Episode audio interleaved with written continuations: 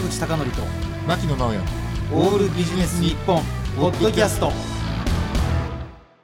坂口孝則と牧野直哉のオールビジネス日本、えー、ズームでのご出演になります。A1A 株式会社代表取締役社長の松原修平さんです。よろしくお願いします。なんかコロナウイルスで大変でしょう。そうですね。ちょっと予想外の事態でなかなか困ってます、はい。あの、詳しくは、ちょっと会社のご紹介の時にお聞きするんですけど、まあ、いわゆる IT だとか、クラウドの会社っていうのは、このなんかテレワークの時代には、いい影響の方が大きいんですか？悪い影響の方が大きいのかしら？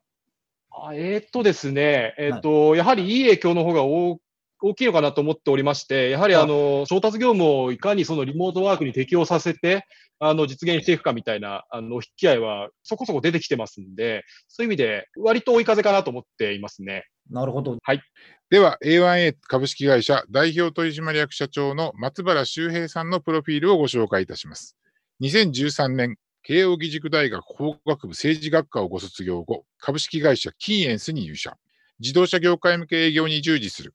2016年に株式会社コロプラネクストに転職。ベンチャーキャピタリストとしてシードからアーリー期のスタートアップを対象にした投資育成業務を手掛けた後、2018年に A1A を創業し、現在に至る。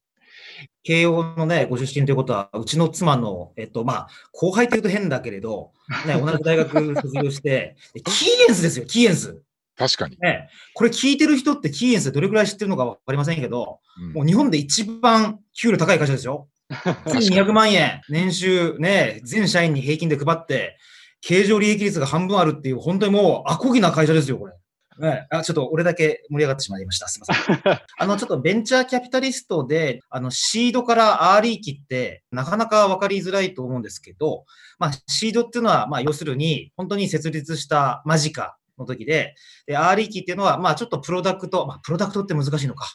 商品とかサービスを作って、まあ、いよいよこう、市場にこう、打って出るっていう時に、あの、お金を、まあ、株式取得かなんかで出して、で、大きく盛り上がったら、もうガッと大金が入ってくるという、まあ、アコギな仕事続きの、ね、ビジネスキャリアなわけですけど、あの、なんか、面白いなと思ったのが、そこから結構起業なさる方ってあんまり数としては少ないのかなと思いますので、あの、株式会社を設立した思いなども含めてちょっと教えてもらえたら嬉しいです。お願いします。あはい、ありがとうございます。えっ、ー、と、そうですね。あの、私、もともとですね、実は、あの、小学校の卒業の際に書く、あの、文集にですね、サッカー選手になるか、まあ、会社を作るか、どっちかやりたいっていうふうに、まあ、書いていったタイプの人間なんですね。で、あの、まあ、小中と、サッカーで一応全国大会にも出場しましてですね、実はあの小学校の時にはあの全国少年サッカー大会優勝ということでですね、日本一も経験してはいるんですけれども、まあ、逆に言えばですね、あのー、まあ、そうした経験もあったんでですね、やっぱり世の中にはものすごい奴がいるっていうことをですね、まあ、本当に強く、まあ、そこで感じて、そのタイミングでまあサッカー選手になることは諦めて、じゃあどうやったら会社を作れるんだっていうところで、まあ、あのー、そこから逆算して、えー、キャリアを作っていったという形です。なので、まあ、やっぱり最初は、会社作るんだったら自分で物が売れなきゃいけないなということで、まあ、物を売る、まあ、営業力が非常にまあ強いとされる、まあ、キンエンスに入社して、で、キンエンスに入社した後は、やっぱり会社を作るんだったら今度お金のことが分からなきゃダメだということで、えー、じゃあそのベンチャー企業にですね、資金を投資するという仕事をする、まあ、ベンチャーキャピタルに、まあ、就職をしたと。で、そこで一定の経験を積んで、よし、起業するぞというような形で、まあ、会社を創業いたしました。あの、埼玉県立の浦和高校から慶応大学っていうところが、めちゃくちゃ好感度高いですね。内部からの進学のやつってもう本当に俺もう本当に腹立たしくて仕方ないんですよ。何の苦労もしないまま慶応大学まで行きやがってって思って。で、うちの妻も富山の県立高校から慶応に行ってるんですね。はい、もうそれだけで好感度高い。ありがとうございます。ね。あの、はい、僕、あの、バンドが大好きで、中学、高校とライブハウスに入り浸っていたんですけどね。ね、はい、その当時のインディーズのアーティストって、すごい起業家になってる人が多いんですよ。はいね、はいはいはい、であの今、サッカー選手か起業家って言われてたんですけれど、僕はね、意外な共通点がある気がしていて、音楽家っていうか、ミュージシャンも起業家も、なんかゼロから作り上げるっていうのは結構近いのかなと。すごい活躍しているんですね。だけど、なんかほら、通常なんか2200万円の高収入会社から、ちょっと次の、ね、なんていうの、ベンチャーキャピタリストになるっていうのは結構勇気がいったような気がするんですけど、そんなことそうですね。まあ、もともとそういうふうに TS に入るのはあくまでも手段であるみたいな、そんなスタンスでいましたんで、ある意味ではもう営業力がついた瞬間もやめようと思って入っていましたし、だからそこいう意味ではあんまりそこに抵抗感はなかったのと、確かにその年収ベースは良かったんですけれども、まあ、小金持ちっぽいことを経験して、そこになんだろう、あんまり面白さを感じなくなってしまったっていうのはありましたね。あの、僕ね、あの、キーエンスの方から営業を受けたことがあるんですけど、はい、キーエンスってすごいのは、あの僕、調達部門だったんですけど、まあ、調達部門なんて基本的に無視してるんですよね。ね、生産の方とか技術の方にも特化してやる。で、僕ね、えらく感心したのが、なんつうのあれ、なんか、やりとりを事前にこう、どういう質問が来てどういう答えるかっていうのを、もうめちゃくちゃ事前練習なさってるんですよね。ねだから、僕ね、あの、竹崎さんの凄さももちろんあったと思いますけど、あとまあ、創業者で、今多分日本で有数の金持ちの方の先見性もあったと思いますけど、やっぱり現場の営業力が一番すげえなと。うん、あのそうですね。あのやはりその、なんて言うんだろうな、我々も教育を受けてきた中でですね、本当にそのロールプレイングをですね、1日3回ぐらい常にやり続けるんです、ね、そんなにするんですか？そうなんです。で、あとはその、次の日にじゃあ営業行くぞと、じゃあ1日5件商談がありますっていうと、その5件の商談、それぞれのそのロールプレイングですね。まあ、要は、上司がお客様役になって、まあ、営業マンは営業役になって、で、どういう、まあ、商談になるだろうっていうのをシナリオを作りながらですね、上司といった全案件について、まあ、ロールプレイングをするんですよね。まあ、そうすると、大体、まあ、特に上司なんていうと、やっぱりスーパー営業マンだったりしますんで、そうした方から、まあ、こういう展開がある、こういう展開の時はどうするんだっけっていうのを事前レクチャーを受けてから行くんで、どんなパターンにも対応できるような、その柔軟さみたいなものは身につけられるんじゃないかな。あの、ちなみにね、ちょっと僕が見る限り、ベンチャー企業をこう立ち上げて、資金をこう調達する人って、はい、事業のプレゼンをしているように見せかけて、そのプレゼンしている人そのものを営業かけてる気がするんですね。要するに、まあ、この人だったら、自分が預けたお金を、まあ、無駄にせずに、自分が受けたプレゼンと同じく、いろんな人にこう売り込んで、多分この人だったら成功するんじゃないかっていうのを思わせるって思うんですね。その意味では、あえて固有名詞出しますけど、あの、光通信だとかね、あの、ソフトバンクだとか、キーエンスさんの営業のこう、実践道場になってるっていうのが大きかったんですかね。そうですね。あの、まさにそうだと思います。あとは私がやっぱり投資家側に行ったんで、どういう目線でその投資家が会社を見るのかっていうのは、まあ、よくよく理解していたというのはあります。で、それこそ先ほどシードアーリーなんていう話がありましたけれども、シードというのは本当にもう青写真。この青写真に対して期待をしてくれますかどうですかっていう問いを投資家に投げかける。そういうフェーズなんですね、会社で言うと。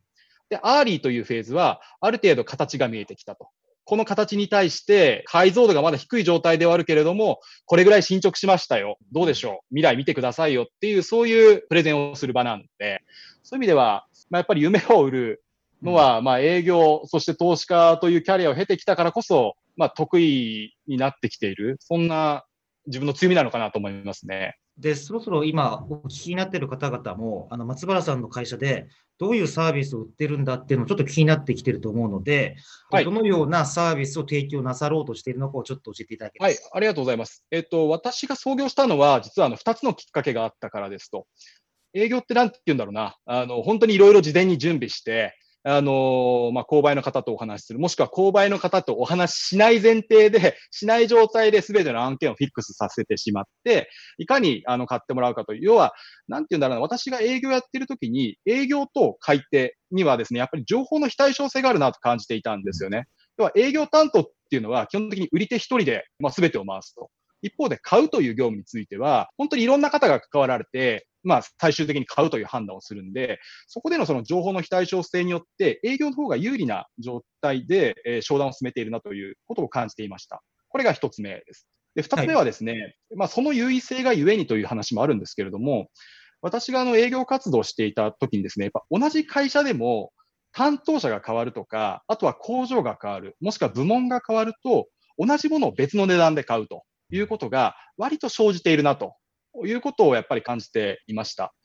で、それってあの私があの新卒で入ってから当たり前のように同じ会社が別のなんて言うんだろうな、金額で物を買っていたので、それが普通かと思っていたんですけれども、とはいえやっぱり投資家になってみると、それって普通じゃないと。やっぱり、まあ、それこそ企業の購買担当の方々って会社のお金を使うんで、本当に聖地に金額を見ていらっしゃる、要は調達するものの妥当性っていうのを見ていらっしゃると思うと。が一方で、そういったその、私の原体験的に、なんていうんだろう、皆さん結構別の値段で買ってくれるなという思いがあったので、じゃあそれってなんでなんだっけっていうところを掘り下げていこうというふうに考えて、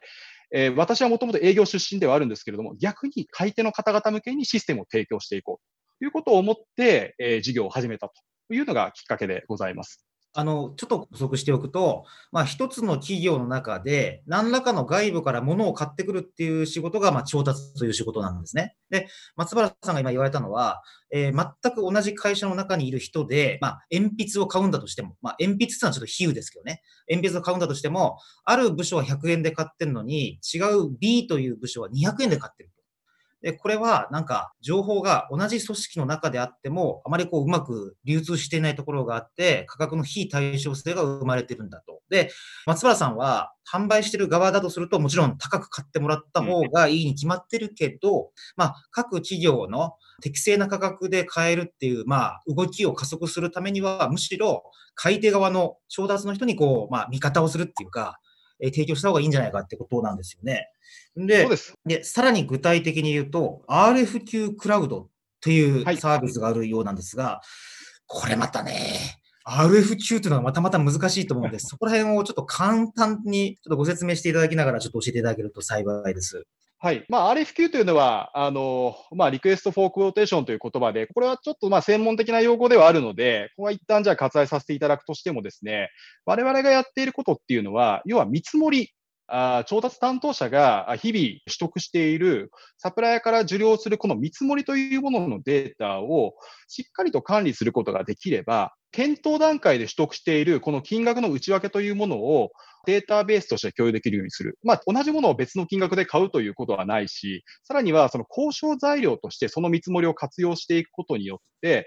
妥当な価格、価格の妥当性というものをしっかり見ながらですね、調達活動を実施していただけるんじゃないかというようなサービスを提供させていただいております。牧野さんが第三者から見て、この凄さってどこら辺にあるんですか？このサービスの凄さというか、私最初に話を聞いたときに驚いたのは、今松原さんがおっしゃったような、その購入価格が違うっていうことが、売り手から見るとそんなに頻繁に起こっているんだっていうことが、だからそこを逆に営業として活用するんじゃなくて、その買い手としてその問題をこう解消しようっていうふうに起業をされたということが非常に私は、まあ私の立場からしてもその好感が持てたというのはありますよね。はい。あのちなみに組織の中で複数の部門があるということは、あの比較的中堅以上の大手がそのような状況に陥ると思うんですけれど、その中堅とか大企業向けのそのサービスを提供する会社って結構あると思うんですね。でそこら辺のこう差別化っていうか、なんかユニークな、えー、独特のなんか売りのポイントがあれば教えてください。はい、えっ、ー、と、2点あります。えっ、ー、と、1つはですね、えっ、ー、と、我々のサービスが、えっ、と、もう本当にその見積もりという部分に特化をしているサービスであると。多くの企業様ではですね、基本的には何て言うんだろうな、その、実際に注文を出すとか、注文されたものがしっかりと自社に納品されてるかどうかを確認する。いわゆるこういったものは購買システムなんて言って、どこの購買部門でもですね、大体こういったものを導入されていらっしゃいますと。が一方で、そのシステムって、まあ、なんて言うんだろうな、この見積もりの段階というか、その前の工程というところがカバーされていないものが多いと。